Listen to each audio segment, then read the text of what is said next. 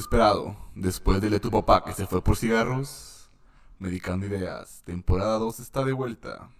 Óyenos por tu plataforma preferida. Así es. Pasamos el 2020. El 2021 trae cosas nuevas. Parece prometer ser un año mejor que el año pasado. Sobre todo porque Medicando Ideas ha vuelto.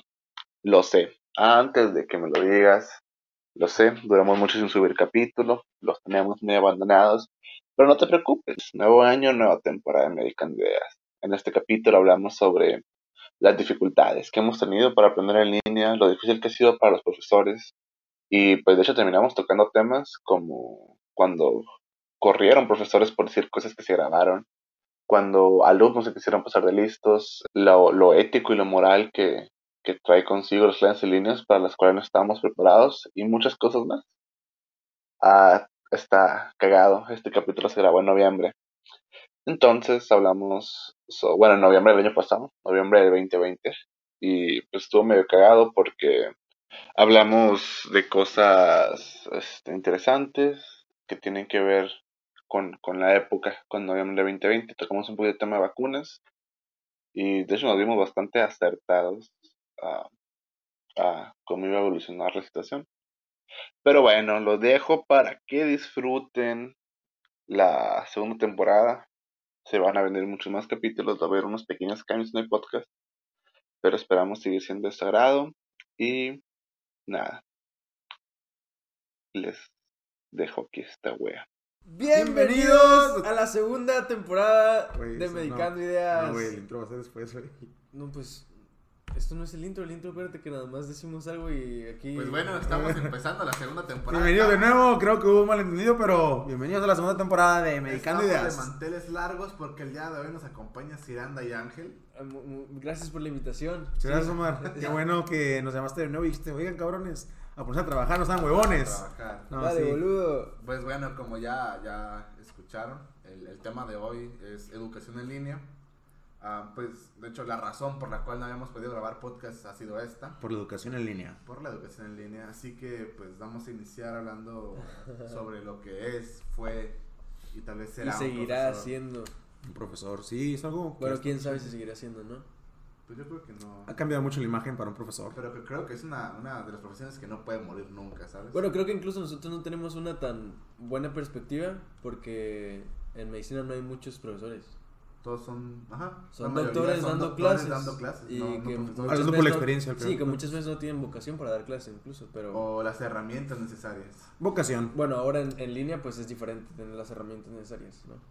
Sí, pero últimamente creo que todos hemos visto, pues tanto en redes sociales como en noticias, como han salido muchas noticias, eh, redundancias sobre casos, tanto de profesores como alumnos, de tratos un poco respetuosos, sobre varias noticias un poco altas, groseras. Ah, no solo eso, a mí, bueno, Creo que eso, claro que es un problema, pero creo que la mayor, parte del problema es que no todos tienen las herramientas para, para tener una, una buena educación en línea. O sea, tanto profesores como alumnos que no tienen pues los, recursos. No es tan simple. es que, o sea, este, uno dice, no, pues es muy simple. Un espacio específico para eso. Hay gente que no tiene eso. No, ahí estoy hay gente que hay cuatro manos en un cuarto.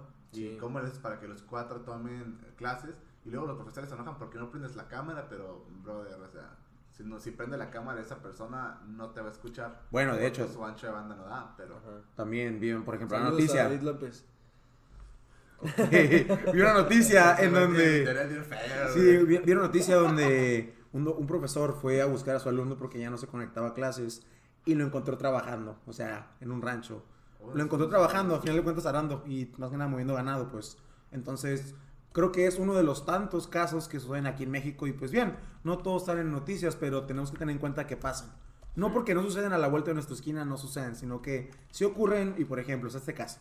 El doctor, el maestro, perdón, fue a buscar a su alumno porque no se metía a clases y lo encontró trabajando. Y bien, antes de comentar la primera pregunta, Omar, para ti, ¿qué, ¿cuál es el concepto de un profesor? Históricamente hablando, ¿qué ha sido un profesor? Bueno, yo, yo creo que que las profesiones más respetadas en la antigüedad era el médico, el abogado y el profesor. Ah, el profesor era una figura de, de respeto indiscutible. Sabiduría. Era, exactamente, era una guía. El, este, aunque hoy en día yo y muchísimos, me atrevo a decir que la, la gran mayoría de los estudiantes encontramos, aunque sean un profesor, una, una guía importante de, de, cómo nos gustaría ser de grandes. En el pasado esto, esto pasaba más. Y se hablaba de vocación de, de, maestros muy grandes que iban a dar clases a lugares rurales. Este, y, y creo que esa imagen ha ido cambiando. Cada vez le, le toman menos respeto. ahora los, los, los, los, papás van y, y pelean una calificación de su hijo. Sí, sí, sí. O sea, bueno, pues incluso las escuelas privadas, no sé, que no repruebes a este niño, o sea, no, no, no repruebes, si vas a pasar a alguien, pásalo con seis. Por lo oh, el error de educación de un niño ahora recae todo, todo en los hombros del, doctor, del profesor, o sea, claro. el niño ahora no tiene la responsabilidad, estoy hablando literalmente, o sea, entre comillas, haciendo mis comillas, el niño no tiene por qué sacar una mala calificación, sino que es obligación del docente el que él saque cuando no saben o al menos no se toma en cuenta que también está en tu papel del docente como del alumno. Claro. Y se comentaba antes, Omar, por ejemplo, o sea, los doctores, o, oh, lo siento chicos, hay doctores, los profesores son doctores, así que digamos así. La costumbre, Carmen. La costumbre. No, pero los profesores al final de cuentas guiaban ah, a grupos, usualmente de estudiantes, y ellos buscaban a los profesores para que ellos les compartieran el conocimiento, o sea, desde antes. Por ejemplo, en Grecia, los, sabidos, los sabios, por ejemplo, aquellas personas que realmente tenían ese deseo o esa vocación por aprender, iban y buscaban al que tenía conocimiento. Usualmente era una persona ya mayor o más que nada el sabio que se encargaba de pensamiento, filósofos, y lo buscaban, o sea, buscaban la educación.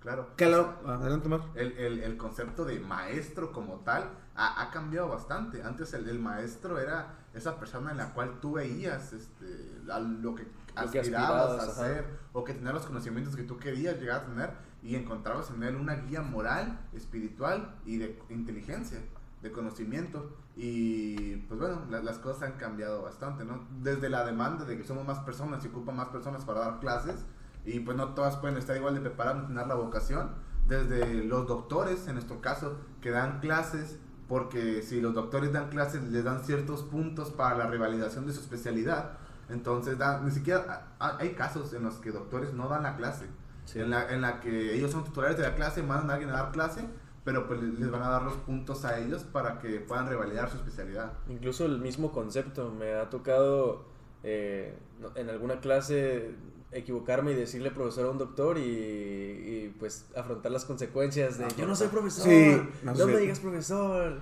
Pues obviamente eh, un, doctor o alguien que estudia medicina o alguien que estudia un doctorado pues lleva un poco más de años de carrera, pero pues aún así pues es un docente al fin y al cabo, sí. Y, ah. un profesor no significa solamente, ah, pues eh, tiene una maestría o lo sigue un maestro, sino alguien que alguien es una guía, es alguien que te, que te muestra el camino. Que a mí me gusta decirle facilitadores de conocimiento, porque se supone que nosotros somos los que somos los responsables de la aprendizaje. Sí, a cierto nivel de educación ya tienes que aprender a ser autodidacta, al final de cuentas. Ángel, eh, ahora... Ah. Entonces ustedes podrían decir que, que la educación en línea no afecta a los universitarios. No, sí, sí lo hace. No, claro que lo pues, hace. Eh, eh, o sea, si, si tenemos el concepto de como universitarios tenemos que ser autodidactas y tener nuestra propia motivación ya sin que nadie nos esté eh, apresurando o correteando. No, mira, tenemos que ser, bueno, para empezar... Yo sé que la respuesta es que obviamente se afecta, ¿no? Pero... Tenemos que ser autodidactas, pero necesitamos una guía.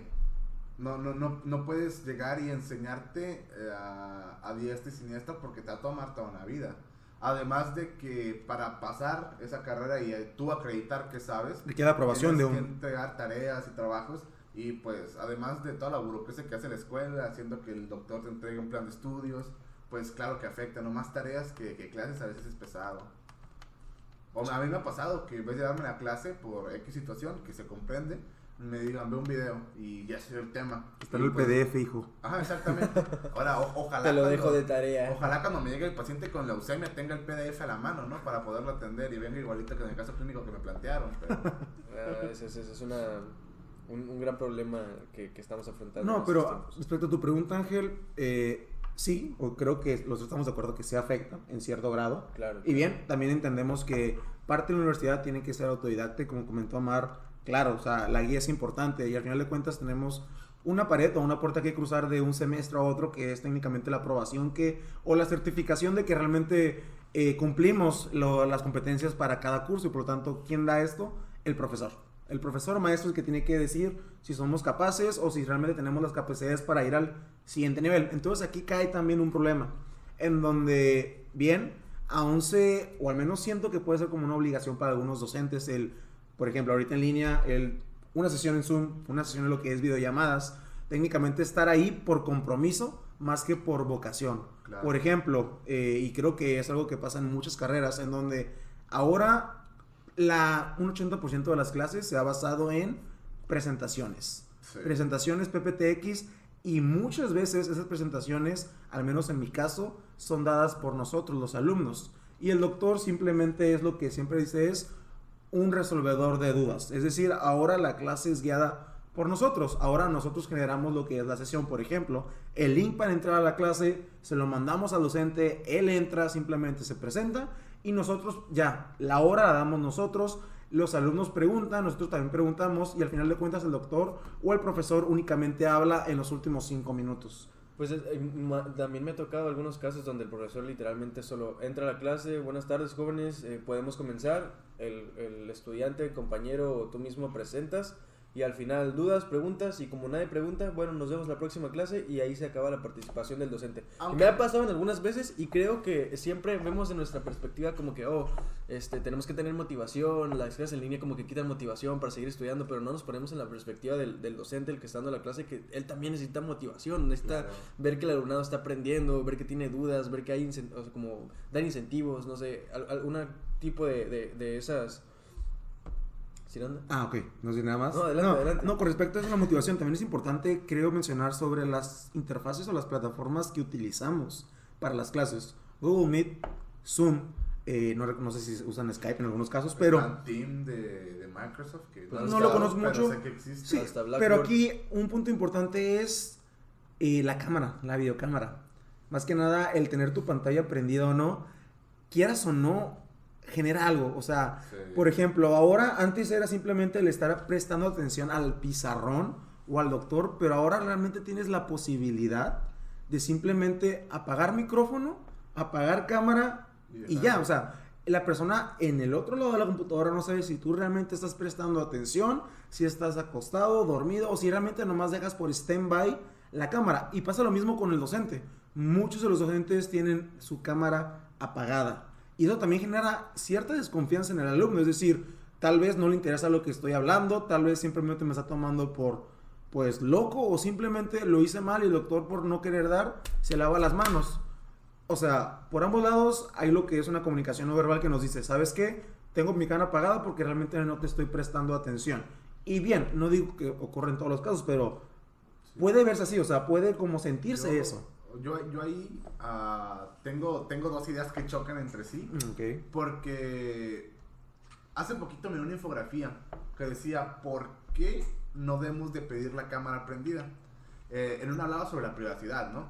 Para empezar, no sabemos si, si la persona que está en casa vive de alguna manera una situación disfuncional familiar y pues le es incómodo no tener la cámara prendida y ver que la mamá pase por atrás, ver que el hermano pase por atrás porque tiene que tomar clases en la sala ya hablamos de, lo mismo ah, con respecto a que tenemos derecho a la privacidad, ah, además de que, bueno, por ejemplo yo, yo soy una persona algo distraída para empezar, entonces muchas veces ah, pongo mi cámara y me veo a mí mismo. sí, por dos. Y es como, ah, cómo me veo, ¿sabes? Y como de, miran los demás. y de, ajá, exacto. No, ¿Cómo, ¿Es posible estar tan guapo? Ya, ya, ya ¿Es posible estar tan, tener tanto porte? No, yo uso, los, yo uso los filtros. Me juego, con los filtros. ¿Es posible tener tanto estilo? Me están quemando aquí directamente. este, pero bueno, a, siguiendo con las cosas de las que estábamos hablando, eso, eso también consume ancho de banda. Entonces, sabemos que hay, gente que, que, o sea, no tiene los recursos. los recursos para pagar un internet de 80 megas o de 40 megas. Entonces, ah, esas personas utilizan eso, o pongo la cámara o te escucho fluido.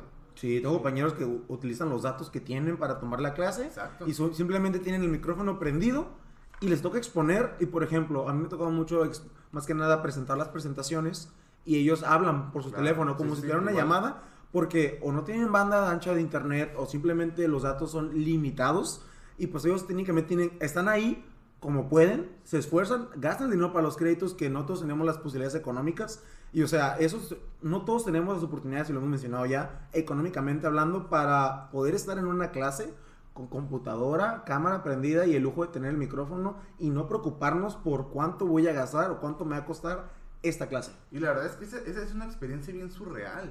Por ejemplo, me pasó que en una clase, uh, estaba teniendo, ese doctor para empezar nunca puesto la cámara porque es una computadora ya viejita. Mm, Entonces no tiene cámara, ¿no? Pero digo, no, no le puedo reclamar nada, la clase le da muy bien. Si bien nosotros exponemos, hace la, la, la mitad de la clase habla él. No te alimenta. Ajá, es, es una clase muy, muy, informativa. El caso es que una clase, uh, por X situación, el doctor no podía entrar.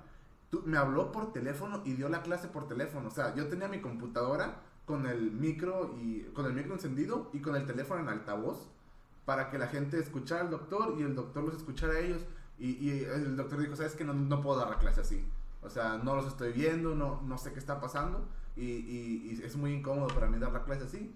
Este, así que pues nos vemos mañana. No, y vemos algo, o sea, vemos la frustración de un docente. Al final de cuentas. Y que tiene la, el, las ganas de hacerlo. Exacto, o sea, y aquí. No el desinterés.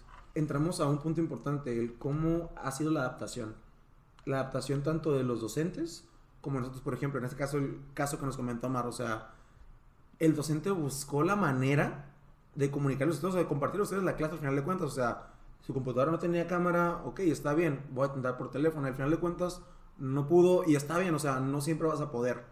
Y se, se, acepta que te frustres porque tal vez tú no estás acostumbrado, tú, tu educación que tú tuviste cuando estuviste joven o cuando estuviste en los inicios de tu carrera fue presencial o simplemente tú nunca te preparaste para dar docencia por línea. Claro. Y es algo que se ha comentado desde que iniciamos este año con el cambio total de la pandemia de presencial a línea. No menciones la pandemia. No, ok, ok, no, hombre, ya. Aquí Ángel ya está traumado, señores señoritas. Pero se entiende esto. ¿Cómo han visto ustedes la adaptación de los docentes a este contexto de todo en línea? Yo creo que eh, es un poco más... No, no quiero decir que está más fácil, pero sí es un poco más sencillo porque... Eh, pues para empezar, eres autosuficiente. Se supone que un, un profesor es autosuficiente, pues tiene dinero. Bueno, no, no digamos que está... Pero es, el, es, el, ideal de que un profesor tiene esas posibilidades. O sea, tiene la posibilidad de, de, de, poder impartir una clase en línea. Eh, creo que de la perspectiva del alumno, porque no sabemos... Eh, de qué, de qué clase venga, de claro. en el rubro social en el que está establecido, que los problemas familiares. Creo que es un poquito más difícil adaptarse, pero de las, desde, desde los docentes creo que eh, conforme va pasando el tiempo van encontrando nuevas maneras de impartir cosas. Por ejemplo, a mí me tocó el semestre pasado que iniciamos con las clases en línea, que una clase que era sumamente práctica, eh, en cuanto empezó la, el, el, semestre en línea, pues prácticamente no tuvimos noticias del de el docente y al final pues solo subió nuestra calificación y, y pues ahí, hasta ahí quedó, ¿no?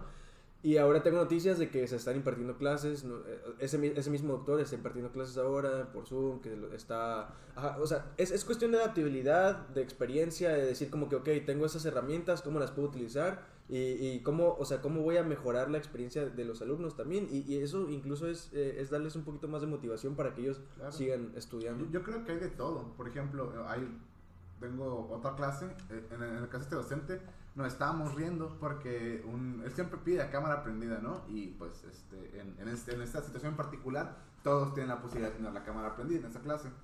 Entonces, el, doctor se rió porque dijo que ¿por qué, ¿por qué, está tan negro tu casa, no? ¿Por qué no prendes la luz? Y, y, y, dijo, no, pues una disculpa, no siempre está en oscuridad. Y dijo, mira, me compré un arito de luz a 20 pesos para que me miren bien. Y ese, ese, ese, aro de luz, ¿no? Que usan los de TikTok para grabar videos. El doctor se compró un aro para que lo podamos ver bien. Porque eh, él da la clase súper bien. Um, él, él, él, da todas las clases. Y aunque solo solamente son presentaciones, son presentaciones muy didácticas y explica de manera que entiendes. Y bueno, son temas muy complicados. Um, es hematología. Uf. Entonces, este, te dan ganas. Te dan ganas. El doctor de repente siente sus chistes, que esos son medio malos, pero dan risa porque son malos. Este, y dan ganas. Es, es como, le tengo que retribuir, tengo que estudiar mi tema. Sí. Entonces, uh, creo que depende del profesor. Por ejemplo, él a veces le da cosas a Zoom que yo no sé qué pedo. Y, pero pues también hay doctores que, que no saben hacer otra cosa más que entrar y hablar. Y, y, que le dices como, oiga doctor, no sé si está hablando, pero no se le escucha, a lo mejor tiene el micro apagado. Y, y de repente dice, chale, te acabo de explicar tal, me, tal metabolismo y Ajá, y no Lo, escuchaste lo tengo que volver a explicar, ajá. Y es frustrante para ellos. Sí, y creo que también para los alumnos. También tengo un caso personal donde el docente, en este caso, tenía mala conexión. Al final de cuentas, su Zoom, hay momentos donde se escucha, después se corta, se escucha, se corta como intermitentemente. Y realmente ni el doctor, ni el profesor, ni nosotros sabemos la razón de ello, pues. Y es tanto, pues, un poco frustrante tanto para él como para nosotros. Y lo mismo ocurre como comentó Omar. Es decir, le preguntamos una duda, comienza a explicarnos y a los 5 segundos empieza a hablar y se calla. Se calla totalmente y después a los 15 como que, "Ah, oiga doctor, eh, pues no se le escucha. Y ya, no dice nada y después termina, no, y pues por eso tal, tal, tal. Es como que, Eso me da coraje. ¿cómo le decimos doctor? Como Sí, que... sí, Siempre llega el internet cuando da la conclusión. ¿verdad? Exacto. Y luego pasa lo que es el chat. Y pues, o sea, se entiende. O sea, no es la culpa del, del docente. Y de hecho, esa ocasión pasa otra cosa, donde ahora nos manda él algo que nos quedó como, wow, o sea, no solamente él siente, o pero mejor dicho, no solamente nosotros sentimos ese cansancio o esa frustración de que bien hay clases donde no se pueden dar. Por ejemplo, el docente nos mandó mensajes donde, ¿saben qué?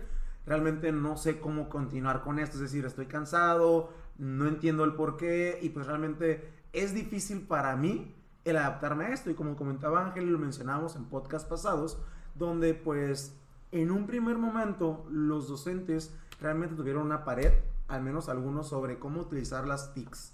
Sí. Después, ahora bien, sabemos que bien, unos se pudieron adaptar, pero otros, no. Y esto depende... Están buscando todavía la forma de hacerlo. Exacto, y se, se entiende, o sea, no todos tenemos la misma capacidad para controlar o para manejar ciertas herramientas y es bueno saber que docentes que bien en un pasado supimos que no se pudieron adaptar en ese momento, ahora estén dando nuevas clases, se estén motivando para dar, o sea, es bueno saber que no se quedan estancados y que quieren dar lo mejor, que al final de cuentas muchos docentes tienen vocación, o que tanto como no los hay, también tenemos docentes que sí tienen esa vocación por dar. Y es bueno, se siente chido saber que hay personas que aún dan lo que sea o al menos intentan dar su conocimiento a lo que realmente ellos decidieron estudiar en su momento, que es profesionismo, maestrías.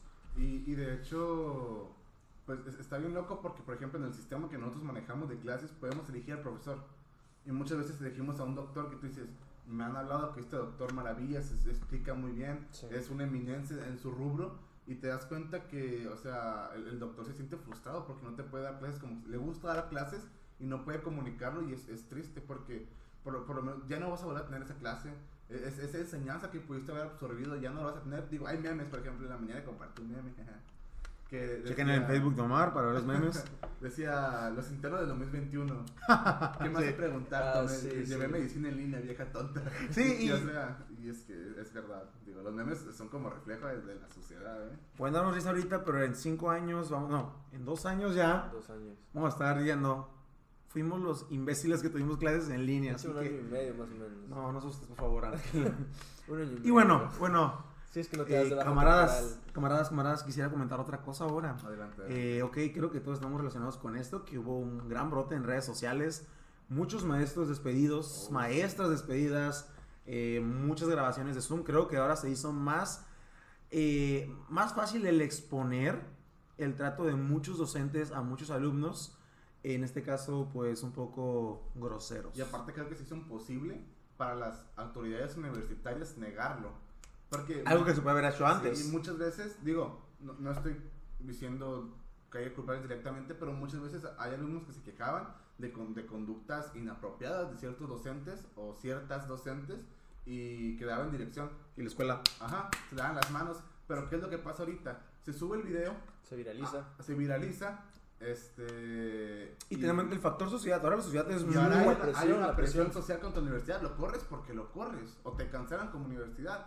Ah, el, el otro problema es... un- hay universidades que ahora han sacado comunicados en los que no se puede permitir, en los que no se tiene permitido Grabar la clase. grabar la clase o divulgar el material grabado. No, incluso me ha tocado, me ha tocado, pues, tengo, no eso, ¿eh? tengo relación con algunos doctores, eh, pues, muy estrecha, como de, o sea, de, no, si no bien de amigos, pero, pues, un- una, una situación amena. Hay ¿no? confianza. Ajá, hay confianza, entonces, de, de vez en cuando existen, eh, pues, algunas, algunos tipos de broma y, y se ha visto como que muy muy inhibido ese tipo ese tipo de relación ya porque Sí. dice como que no porque luego me van a grabar y Sí, va, sí, va a poder pasar algo y, o sea, me ha tocado varios profesores de que, o sea, eh, tenía una relación muy bonita y de repente como que se andan con cuidado. Sí, se más diciendo rejegos a ciertos, a ciertos chistes. Ajá, ¿no? porque yo no sé qué hay detrás de tu pantalla o yo no sé quién está viendo esto o quién lo puede ver después y que me puede causar un problema a mí. Claro, es, es normal tener miedos. Cuidar su carrera al final de cuentas. Sí, su imagen. Y no podemos analizar, por ejemplo, eh, los docentes que han salido, los videos, por ejemplo, aquí en México, donde se ha visto... Profesores. importante decir aquí en México porque hasta en Irlanda nos escuchan, ¿eh? Saludos a mi carnal que ya se viene, ya se viene la próxima semana. eh, los profesores, o sea, insultan a los alumnos por no poder, por ejemplo, resolver. Había un caso de un estudiante con autismo. Ah, Omar, sí. me comentabas hace rato de eso. ¿Quieres comentar un poco de ello? Bueno, eh, Sí, no, adelante, o Vamos sea. a arrasar un poquito de hate. Am, creo que era una ingeniería. Bueno, estoy seguro, era una ingeniería. Habla de ingeniero, sí. Ah, no estoy seguro de cuál. Ah, la verdad es que soy un poco pobre en ese tema en específico. Pero la rama de Eh, ingeniería. El, el caso es que era, bueno, no me consta, pero la, el video lo decía que era un, un alumno con autismo.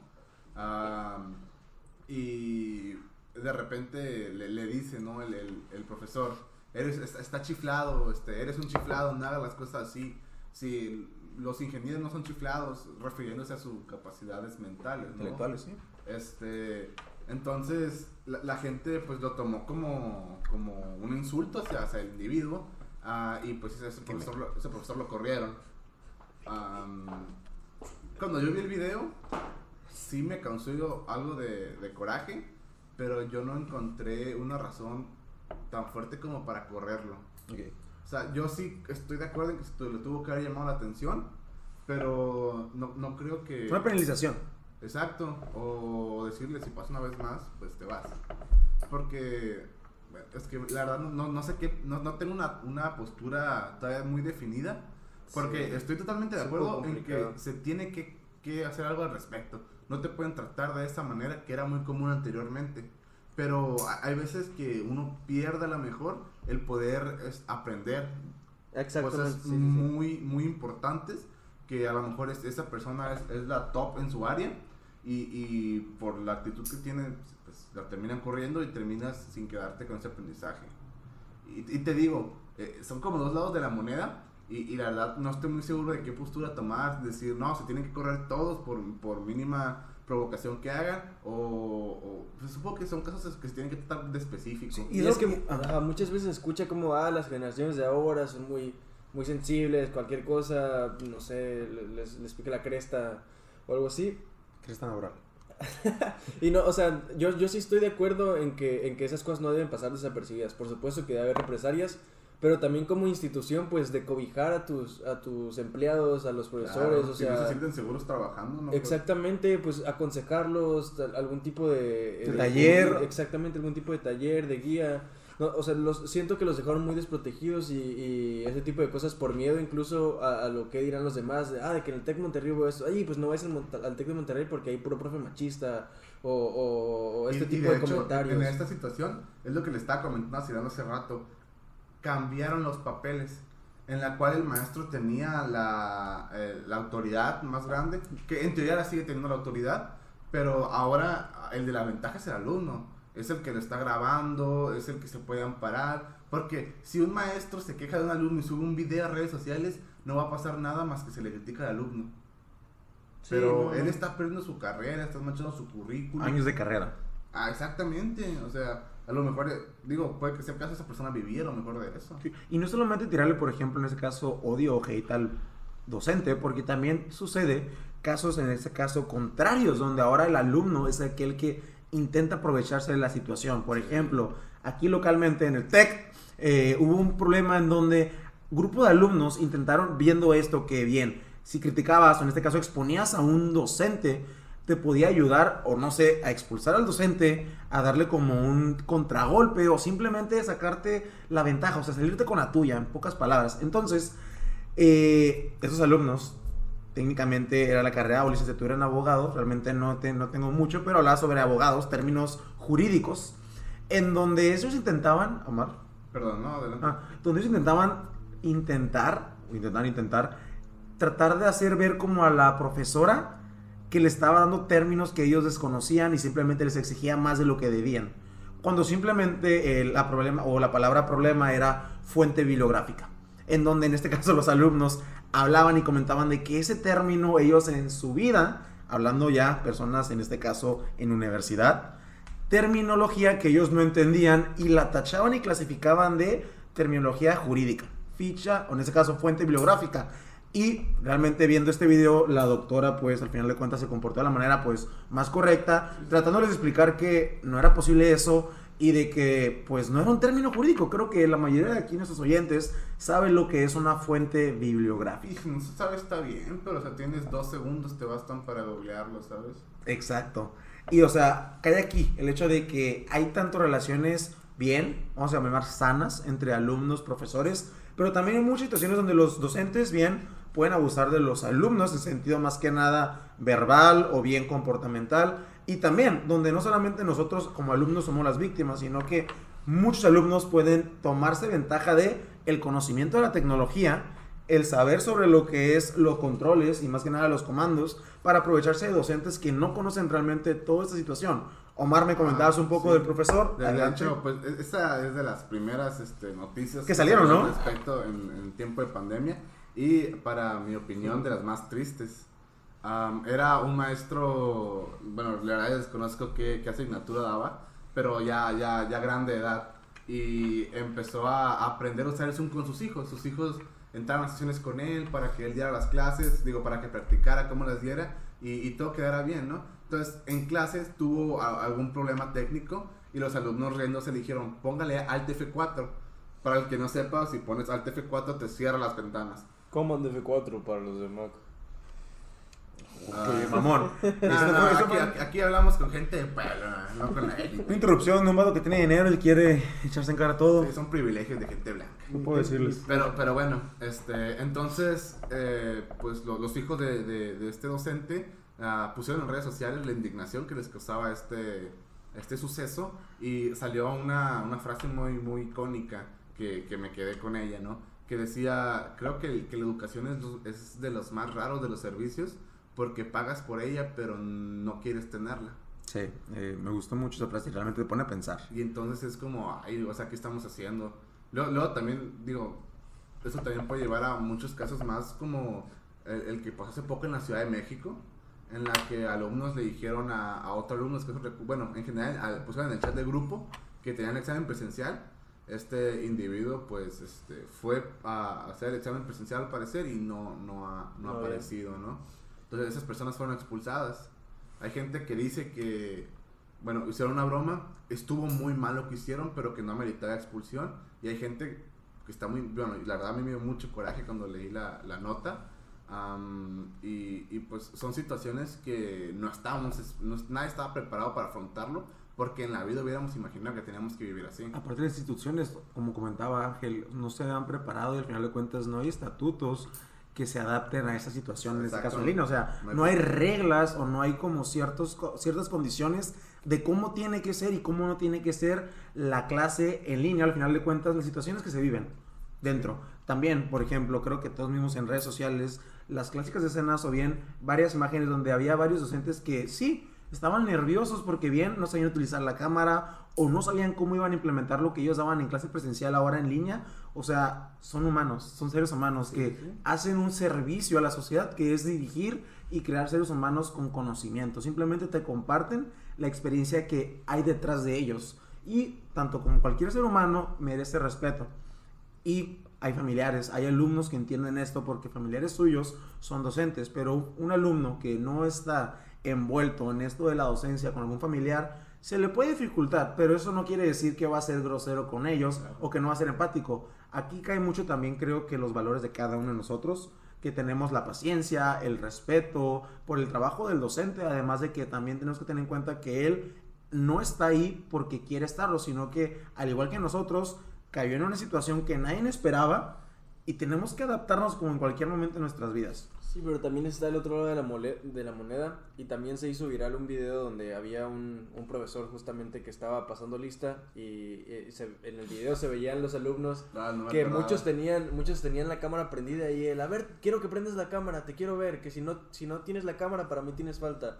Y con los, o sea, el profesor no sé si no le entendía al programa en el que estaba eh, impartiendo clase, pero de repente de repente no eh, pues no, no veía la cámara de algún alumno y lo sacaba de la plataforma porque no tenía la cámara prendida supuestamente, ¿no? O sea, sí, sí hay profesores que, si bien les ha costado adaptarse, como que como no han tenido psicología. incluso, no han tenido incluso como la, la disponibilidad de ellos mismos de, de querer adaptarse a la situación. Y de hecho me acuerdo de esa vez que a mí me enojó ese video, en lo personal sí, me enojó, molestó, me molestó. donde varios alumnos le decían, doctor, yo lo estoy viendo, no sé por qué no lo puede ver. Y aparte los alumnos alegaron, totalmente válido argumentar por ti, doctor, estoy aquí, no puedo prender la cámara, no está en mí el que se mire o no mi imagen. Y el doctor, totalitario y con su mismo criterio, adiós, sacar de clase.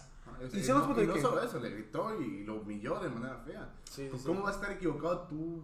No sé, vamos a decir chamaco pendejo. No dijo chamaco pendejo, pero refleja totalmente Sinónimos. el sentimiento de la, de la. Entonces, vaya. Sí, bueno, sí, sí, hay, hay varios lados de la moneda, o sea, también hay, hay muchos lados por donde abordarse y por donde verlo. Y con esto quisiera comentar también que a raíz de esto, de los problemas que surgieron, varios docentes que bien fueron involucrados en estos casos eh, de pues agresión verbal, psicológica, emocional, mental, que bien ellos hacían una disculpa pública después de que se habían viralizado por todo el país y no sé realmente si esto llegó a otros países, llegó a Guatemala, Ángel. Eh, no, no, no, no lo sé, no conozco mucha gente de allá como para platicarlo con, con ellos. O Bueno, sea, dale. la noticia puede haber llegado generalmente. pues, yo creo que llegaron por medio de la familia de Ángel, que Sí. sigue muchos medios mexicanos y lo compartieron allá. Bueno, pero aquí lo importante la es que comunidad. saludos familia de Ángel, un gusto. Saludos, saludos, ya, ya casi vienen para, para acá. Bueno, pues. eh, eh, estrés y ansiedad. Estrés y ansiedad los han tomado como bien causantes de esta actitud frente a los alumnos. el hecho de que la situación actual, lo voy a decir Ángel, lo siento, pandemia, COVID, que ya estamos en cuarentena, que ya no son 40 días, pero bien. eh, a raíz de la ansiedad que genera el encerramiento, o no sé cómo se dice. cierto. Confinamiento. Confinamiento, gracias Ángel, me robaste la lengua. Muy bien. en pocas palabras, la ansiedad los ha orillado, los ha orillado a tratar a los alumnos de una manera grosera, déspota.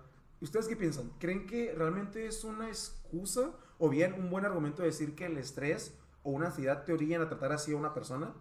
Creo que existe más que eso una frustración por parte de- del profesorado. Como eh, incluso me ha tocado ver notas donde existen muchos profesores que están frustrados porque sus alumnos no pueden conectarse a clase, porque tienen que ir a trabajar para poder pagar el internet con el que se van a conectar. Entonces, creo que eso puede causar ansiedad tanto de los, de los profesores como por parte del alumnado. Y, y no, o sea, no siento que, que a nuestro nivel como que todavía se, se vea tanto. Creo que en, en el nivel universitario es un poco más complicado hablar de eso porque, eh, pues, si bien hay, hay más gente que te puede echar la mano, ¿no? O, o, si conoces a algún, al- un- algún compañero, algún alumno que te puede ayudar, pues generalmente hay un poco más de empatía, ¿no? Pero pues si no existe esa comunicación en primaria, secundaria, que es eh, eh, pues educación a nivel medio, es un poco más frustrante para los profesores ver que sus alumnos están conectando, que no tienen la posibilidad de, de entrar a sus clases y pues esos profesores más que nada tienen eso por vocación, o sea, es su Sí, profesión, eso estudiaron justamente, eh, eh, no, no es como que estén ahí por casualidad, no están ahí para, por, por cumplir algo, como en caso universitario que tienes que cumplir para, para completar tu maestría o tu doctorado, que Sí. tienes que impartir clases, no, ellos están ahí por vocación, entonces me imagino que es un poco más impactante para ellos o, o que les, sí les puede causar dolor. Si están viendo a un, un alumno hace seis meses que está muy empeñado en sus clases, que es de buenas calificaciones y que de repente seis meses después no puede conectarse porque no le alcanza para el internet, pues es un poco devastador. Sí, pues la, la gente dice, nada, es, es su trabajo, pero sabemos que... No es tan simple. ¿Cuánto gana un... un Sí, o lo sí, cuánto sí. gana un bombero, un policía, un No es- maestro? no es bien remunerado. La verdad, el trabajo sí es vocación, es porque, digo, se tiene que... Y yo, yo creo que el estrés y la ansiedad no es excusa, pero sí es un detonante fuerte, ¿no? Sí, sí son cosas que a lo mejor lados de esa persona que nunca hubiéramos visto si no hubieran llegado a este punto de presión. No, y esto nos habla que de un tema que podemos abordar todavía, que es también la inteligencia emocional de cada uno, ¿sabes? Sí. El hecho de cómo controlar o cómo manejar el estrés en uno que le causa el confinamiento, creo que es también que los docentes, repito, son personas, no son una figura insensible, no son rocas, simplemente son personas que sienten y se estresan como cualquier alumno, así que aquí también recae eso, ¿sabes? El control que tienen en ellos. Yo creo que la responsabilidad cae en las instituciones. Las instituciones de salud, las instituciones de educación, que tienen que brindarle los medios propicios a los tanto docentes como alumnos para que puedan desarrollarse de manera plena este, y pues no caer en estas situaciones. Bueno, eh, para finalizar, Omar Ángel, quisiera comentarles a ustedes cómo prevén esa situación 2021. Estamos ya en el último, bueno, a vísperas del último mes del año, un año un poco caótico, bueno, un poco, un año caótico, 2020. Eh, ¿Cómo ven? ¿Cómo previenen, mejor dicho, previenen, cómo visualizan el 2021 con respecto a las clases? Eh, yo creo que por lo menos en el, el primer semestre del siguiente año no, no va a cambiar mucho la cosa. Creo que viene todavía un repunte de, de casos eh, por la situación de, del clima en invierno, que se, se, mezcla con otras enfermedades. El COVID ya es una enfermedad endémica, o sea, esto va a seguir viviendo con nosotros. Si bien, pues, eh, no sé, a mediano plazo puede existir una inmunidad. Eh, ¿Rebaño? Una, ¿cómo, no, no, no, una, una inmunidad de... ¿Rebaño? De, ajá, ¿De grupo? Sí, sí, sí, así, así se le llama, una inmunidad de grupo de rebaño, en donde pues la mayoría ya tuvieron contacto con el virus por lo menos y, y pues baja un poco la tasa de mortalidad, sí. su letalidad, entonces eh, esto no, pues esto no se va a acabar, eh, no porque el 31 al 1 de enero ya no va a haber COVID. Ajá, no exactamente. No, no, no porque, porque cambie el 0 al 1. Eh, va a ser 2020 parte 2, ¿no? no. Eh, nueva década, nueva década. Uh, no, nueva porque, década, no porque sí. la Tierra dé una, una, nueva vuelta al Sol significa que ya no va a haber nada. De hecho, yo espero, yo espero que el primer semestre del 2021 sea un cambio híbrido, al menos la verdad, mis esperanzas son muy altas, pero yo entiendo que el primer, al menos la mitad del primer semestre, vamos a continuar con un confinamiento, claro sí, que sí. Es, es Espero que la segunda parte del primer semestre del 2021 ya haya una permisión en lo que es la presencialidad. Yo eventualmente, tengo... eventualmente las cosas van a cambiar. Digo, van a, van a, a normalizarse eh, de, algún, de algún momento. No, no vamos a, a, a regresar a lo que fue antes. No, y, creo, y, y, creo que si bien esto puede funcionar para tener unas diferentes herramientas a futuro, si y algún doctor no puede dar una clase un día, pues Ah, claro, pues nos vamos a ver en Zoom después. De hecho, sí, es un pro. O sea, el doctor ya tener esa capacidad y habilidad de utilizar plataformas. Sí, las tecnologías de la información. Sí, el, el, doctor se va de vacaciones y ya no, no nos da clases. Ya podemos tener. Digo, son cosas que van a quedar y nada va a ser igual. A lo que voy es que aquí no hay de otra más que nos vacunen a todos. Y algo, que, algo que estoy viendo es que la, esta competencia, vamos a decirle, guerra fría entre los lugares que tienen las vacunas como Pfizer, este, Pfizer o AstraZeneca, este, parece neta que van a anunciar una película nueva.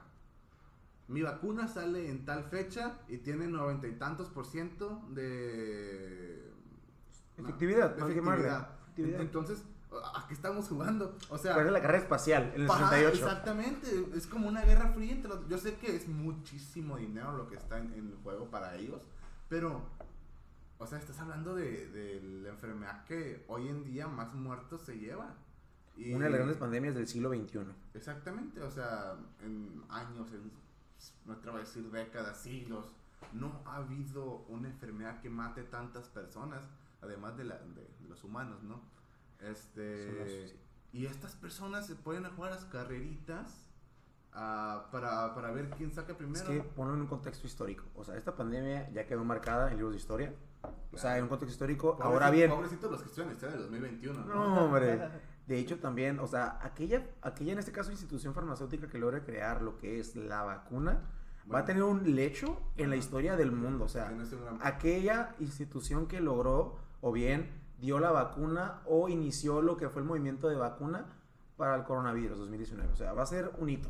A terminar de, de, exponer la, pues la situación, la, quiero leer una nota por la cual surgió la idea de hacer esta temática de podcast. Um, bueno, clases en Zoom. El profesor peruano Juan Francisco Valdeón. Saludos al Perú. No es un primerizo en las aulas. Ha dado clase de Derecho Agrónomo durante 17 años Tampoco le es desconocida la enseñanza en línea, pues de hace tres años ya daba clases en plataformas similares a Zoom. Pero reconoce que el mes pasado llegó a un nivel de frustración del que no tenía precedentes, lo que llevó a anunciarle a sus alumnos que renunciaría a dar clases que les, que les impartía en la Universidad Nacional Federico Villarreal. Y literal dijo, ya no tengo ganas ya me harté de veras, de manera enérgica. Entonces, digo, ¿hasta qué punto la persona que siente la responsabilidad moral de dirigirnos en nuestro aprendizaje se rompe y dice, ya, estoy harto? ¿Qué sería nosotros ahora? No puedo, ajá, ¿nosotros qué hacemos ahora? Sí. Este, bueno, lo dejo ahí para, ahí, ahí te solté la canica, Un pensamiento. Es cuestión de adaptarse y de entender que es normal sentirse frustrado. O sea, lo hemos hablado hasta aquí, es normal.